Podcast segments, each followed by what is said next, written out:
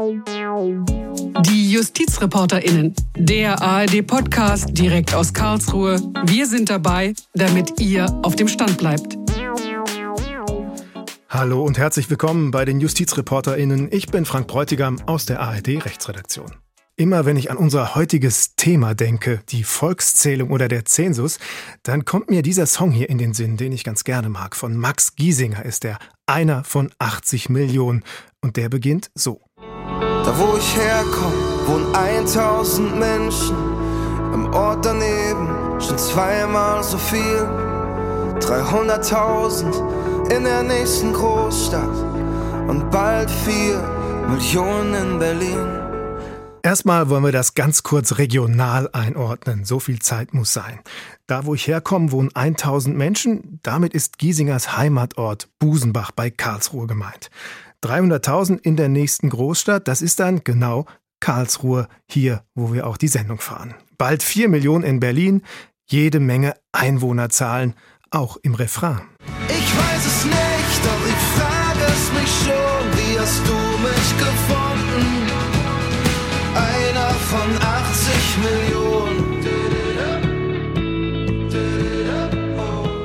Ich habe mich irgendwann mal gefragt, stimmen diese Zahlen eigentlich?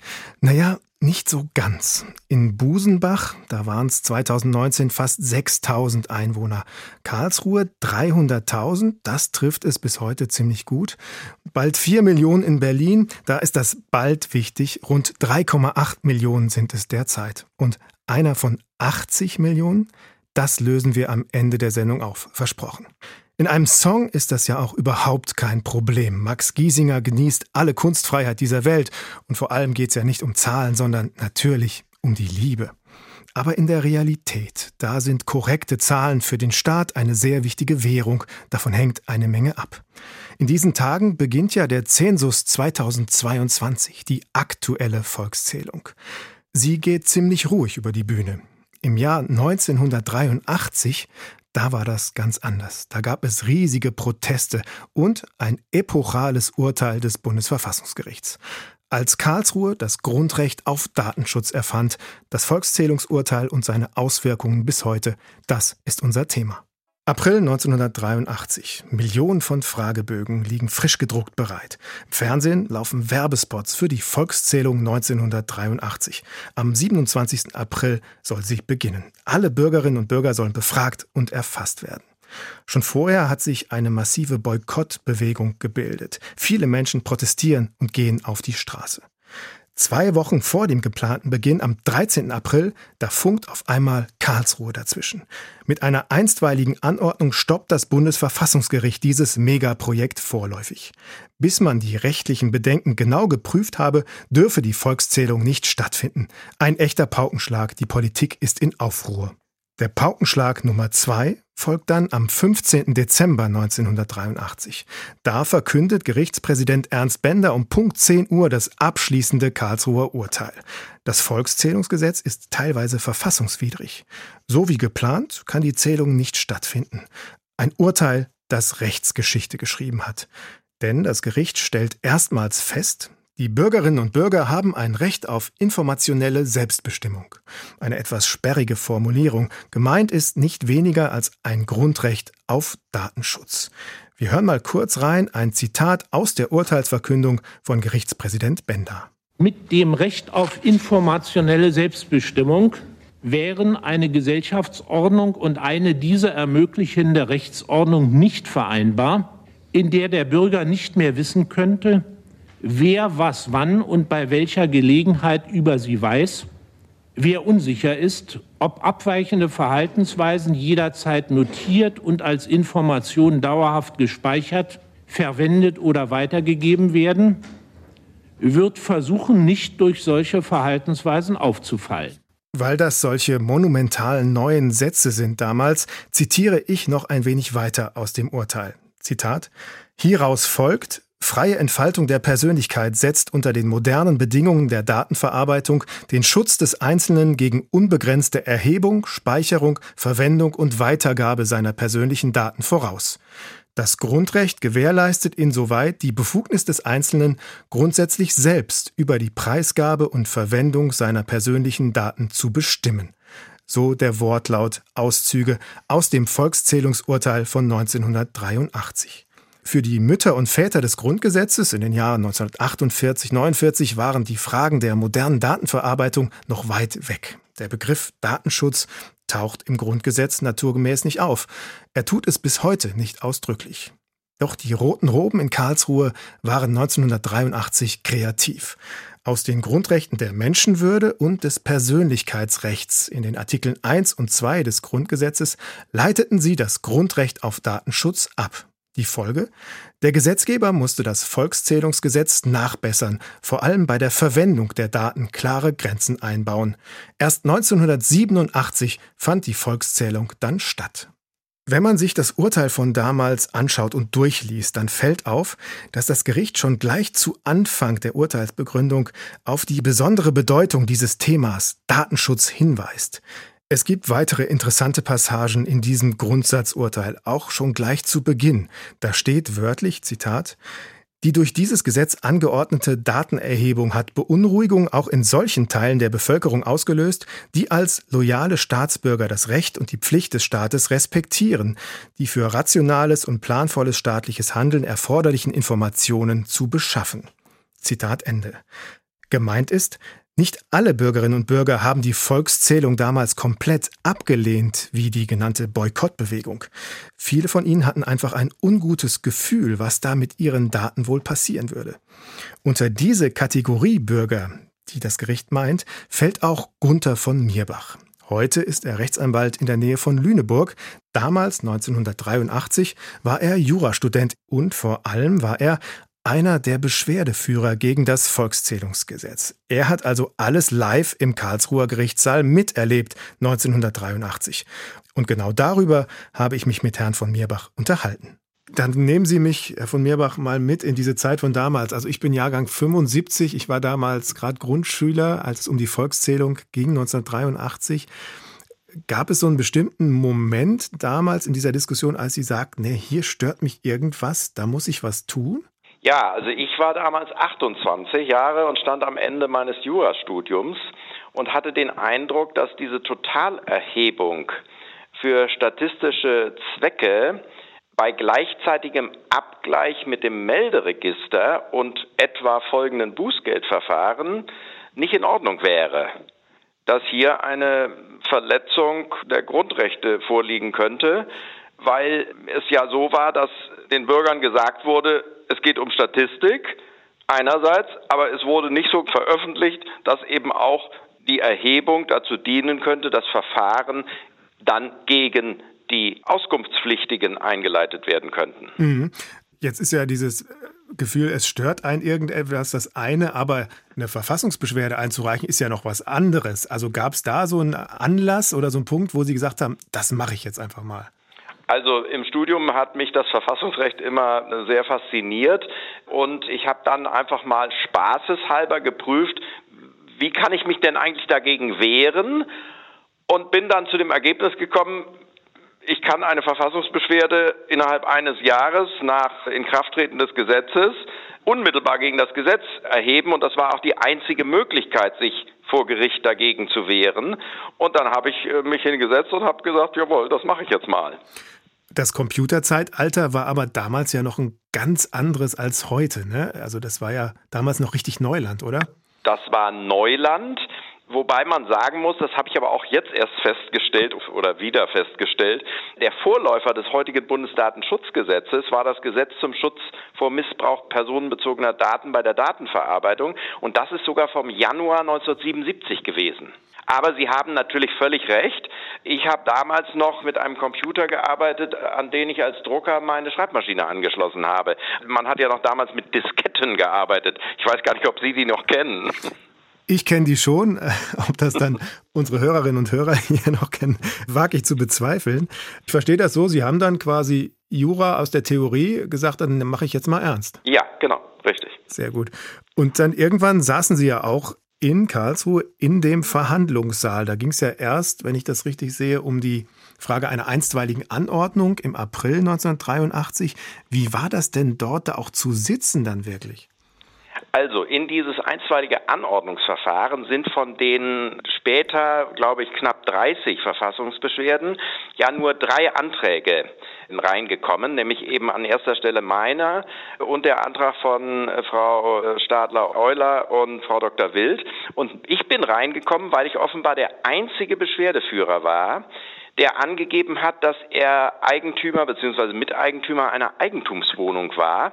Und nur durch meine Verfassungsbeschwerde konnte man die wohnungsbezogenen Fragen verfassungsrechtlich überprüfen. Und wenn Sie mich fragen, wie das war, ich durfte damals, weil ich ja noch kein Anwalt war, in der mündlichen Verhandlung nur mit einem Anwalt auftreten. Das habe ich auch getan, hier mit einem Lüneburger Kollegen. Und ja, das war schon ein erhebendes Gefühl, in dem Saal zu sitzen mit den acht Richtern in den roten Roben. Haben die Sie ernst genommen, die Richterinnen ja. und Richter? Ja, das meine ich schon. Doch, doch, doch. Also Auf nicht so Fall. dieses, da sitzt jetzt so ein kleiner Jurastudent, was will der denn eigentlich? Nein, das Gefühl habe ich nicht gehabt, nein. Haben Sie auch selbst vorgetragen damals? Nein, das konnte eben nur der Rechtsanwalt. Okay, und wie lief diese Verhandlung? Haben Sie sofort gemerkt, oh, die Richter, die gehen auf meine Argumente ein, die haben wirklich Zweifel, ob das okay ist?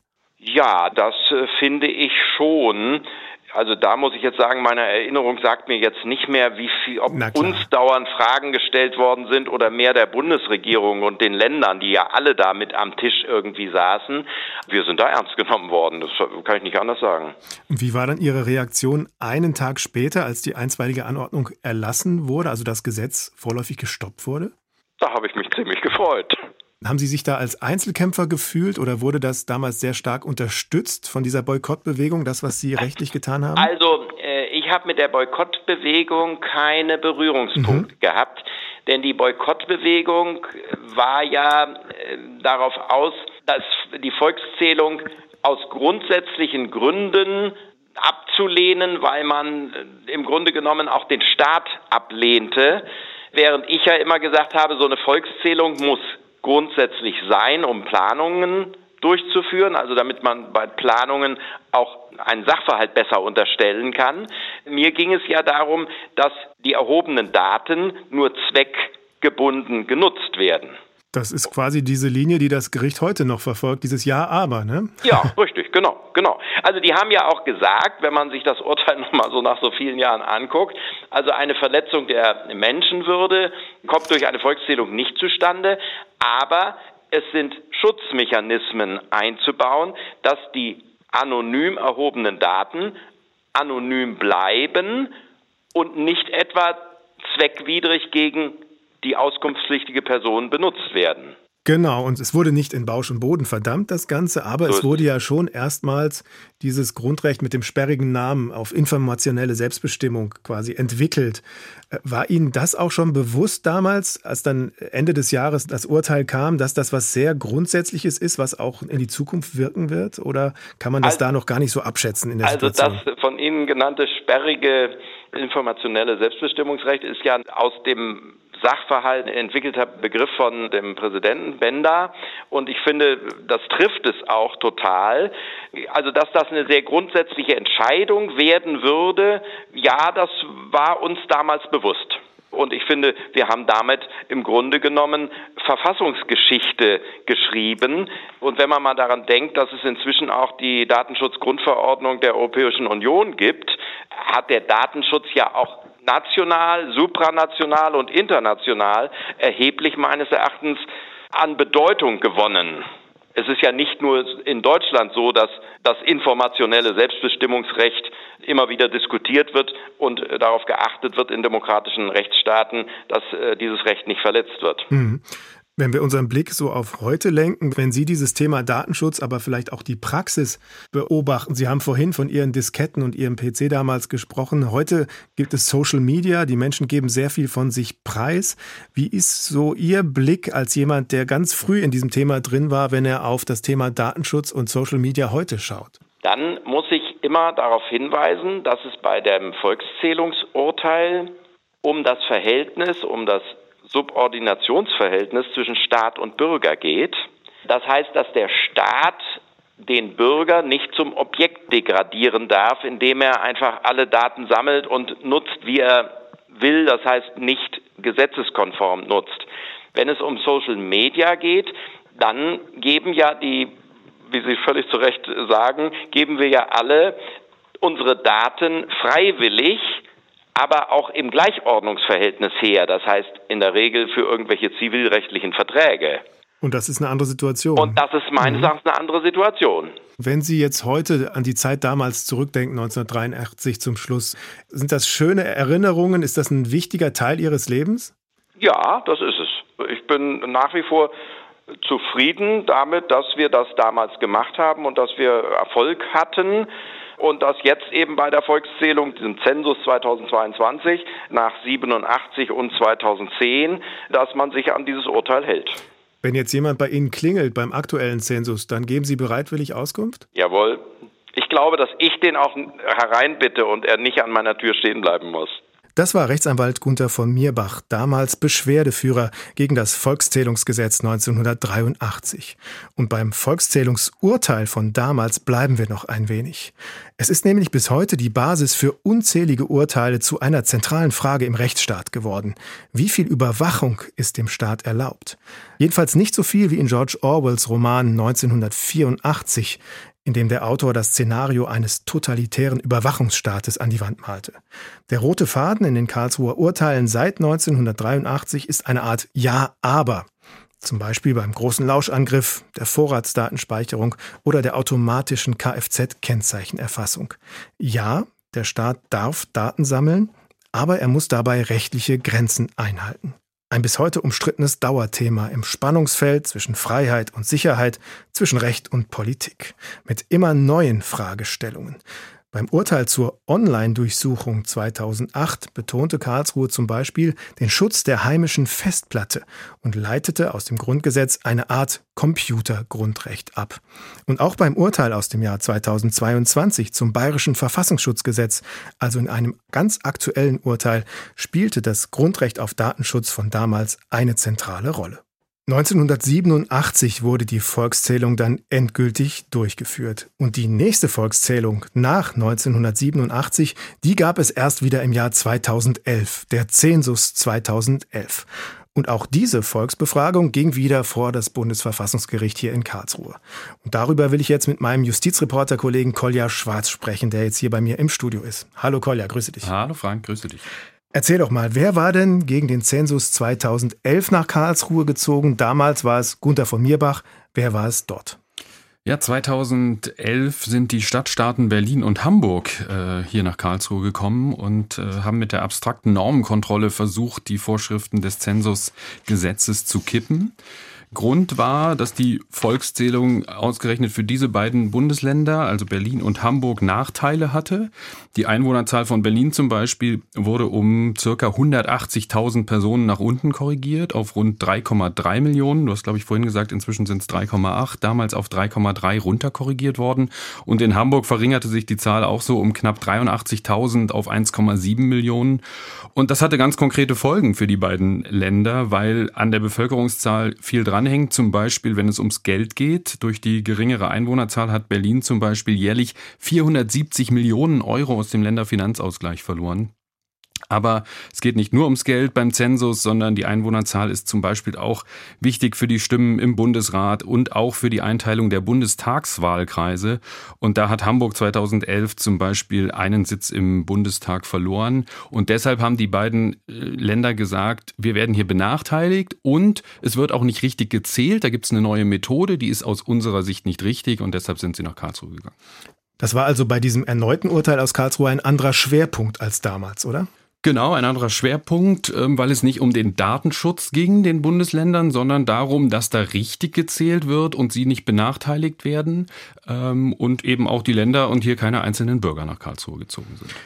Du hast eben gesagt, beim Zensus 2011, da gab es eine neue Methode. Wie sah die aus, ohne dass wir jetzt ganz in die Tiefen der Statistik einsteigen? Ja, das wäre auch in der Tat ein bisschen zu kompliziert, aber man muss, man kann eigentlich einfach sagen, zum ersten Mal wurde nicht die gesamte Bevölkerung gezählt und befragt, sondern man stützt sich hier auf Daten, die es schon gibt, von den Einwohnermeldeämtern zum Beispiel, ähm, in den Melderegistern und schaut dann nur stichprobenartig sozusagen noch bei den Menschen zu Hause vorbei, bei etwa zehn Prozent der Bevölkerung und befragt die und zählt die sozusagen. Und diese Ergänzung, diese Zählung macht man, man könnte ja auch sagen, na ja, wir haben doch die Daten da in den Melderegistern, warum brauchen wir das dann überhaupt noch? Ähm, es gibt immer Fehler. Ja? Manche Menschen ziehen um, melden sich nicht ab oder melden sich nicht neu an oder so und deswegen gibt es immer Fehler und deswegen sagt man, man muss das korrigieren und deswegen gibt es unterschiedliche Korrekturmethoden. Das ist jetzt vielleicht ein bisschen zu kompliziert, aber man kann sagen, bei kleinen Gemeinden unter 10.000 Einwohnern war die anders als bei großen Gemeinden und vor allem dagegen sind Hamburg und Berlin äh, dann vor das Verfassungsgericht gezogen. Und was hat das Bundesverfassungsgericht dann zu diesem Zensus 2011 gesagt?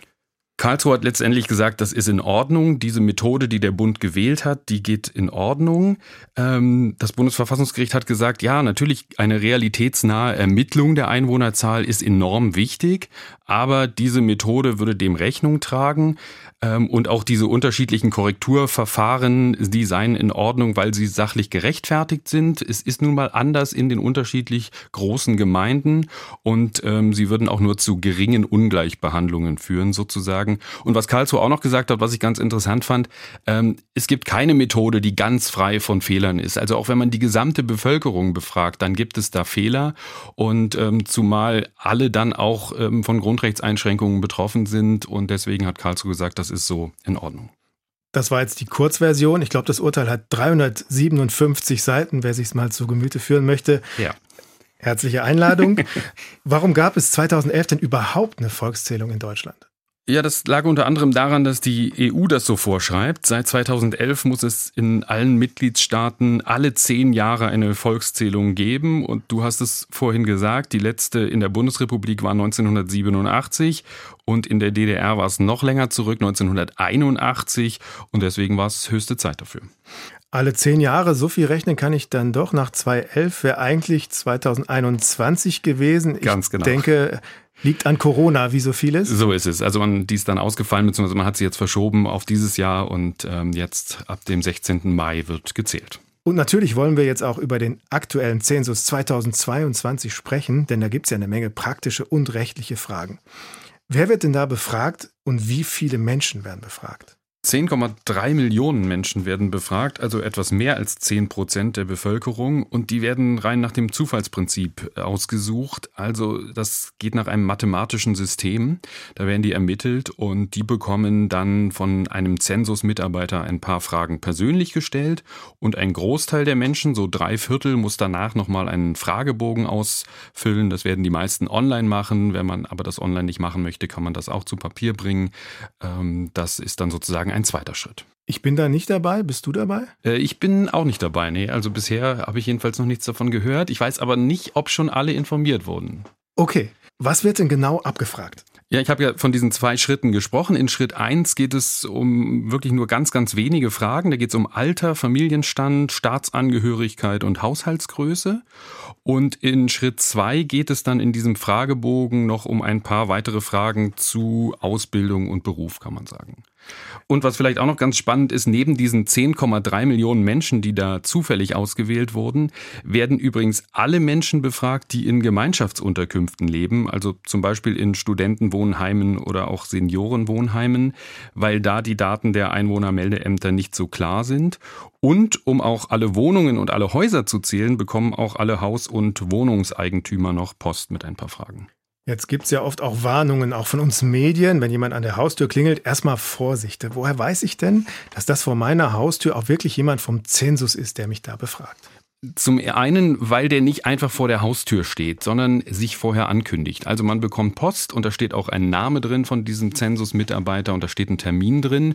Und wenn man zum Beispiel zu diesem Termin nicht kann, dann kann man da auch anrufen oder hinschreiben und den Termin verlegen.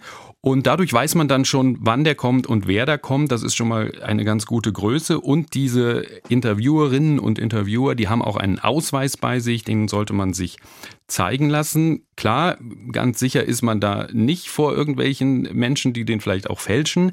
Deshalb sollte man aufmerksam sein, was die da fragen. Ich habe ja gerade gesagt, um was es geht. Und was die zum Beispiel nie abfragen, sind irgendwelche sensiblen Daten. Also wenn da jemand nach Kontodaten oder Vermögen fragt, dann sollte man wirklich aufpassen und die Leute auch sofort wieder wegschicken.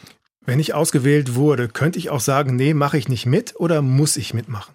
Ja, man muss tatsächlich mitmachen. Das steht so im Zensusgesetz. Ähm, dazu ist man verpflichtet. Und wenn man das nicht macht, dann drohen einem sogar Bußgelder in der Höhe bis zu 5000 Euro, heißt es. Ich weiß nicht, ob die wirklich so hoch sind, aber das sollte man, glaube ich, lieber nicht riskieren. Und es sind ja auch wirklich nur ein paar Fragen. Also da sollte man mitmachen.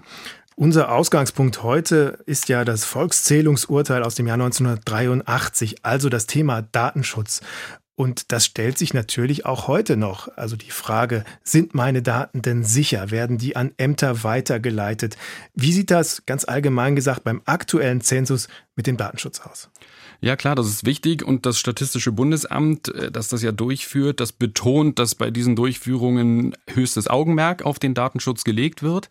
Die Daten werden sofort anonymisiert, sagen die, und werden erst dann ausgewertet, so dass man überhaupt keine Rückschlüsse auf konkrete Personen da ziehen kann. So heißt es jedenfalls. Und sie werden auch nicht, und das ist sicherlich für manche wichtig, an andere Behörden weitergegeben. Du hast es ja gefragt. Also zum Beispiel, wenn die Befragung jetzt ergibt, ich habe mich da noch nicht gemeldet, obwohl ich dazu verpflichtet verpflichtet bin, das ist ja auch eine Ordnungswidrigkeit, wenn ich das, äh, wenn ich damit zu lange warte, dann wird das nicht an das Einwohnermeldeamt weitergegeben. Also da brauche ich nichts befürchten. Das heißt, die Vorgaben aus Karlsruhe wirken bis heute rein. So kann man das sagen, ja. Danke an Kolja Schwarz für diese aktuellen Informationen. Sehr gerne. Und damit sind wir auch schon am Schluss angelangt bei den JustizreporterInnen. Nur eine Sache, die ist noch offen. Ich hatte ja begonnen mit Max Giesingers Song und den Einwohnerzahlen. Hören wir uns den Refrain noch mal kurz an. So weit gekommen und so viel gesehen, so viel passiert, dass wir nicht verstehen. Ich weiß es nicht, doch ich frage es mich schon, wie hast du mich gefunden? Einer von 80 Millionen. Kolja, sehr gut und sehr textsicher. Ja. Danke auch nochmal an dieser Stelle. 80 Millionen? Ende 2021 haben in Deutschland nach einer Schätzung des Statistischen Bundesamtes 83,2 Millionen Menschen gelebt. Und 2016, als dieses Lied erschien, da waren es 82,35 Millionen. Aber wie gesagt, für Max Giesinger, da herrscht die Kunstfreiheit. Erst recht, wenn es um die Liebe geht. Und einer von 82,35 Millionen, das würde auch wirklich komisch klingen. Wenn euch diese Folge der Justizreporterin interessiert hat, wenn euch die JustizreporterInnen generell gefallen, abonniert uns gerne überall, wo es Podcasts gibt und bewertet uns, das freut uns nämlich. Natürlich könnt ihr uns auch schreiben unter justizreporterinnen.swr.de und auch darüber freuen wir uns. Danke fürs Zuhören heute, bis zum nächsten Mal und tschüss.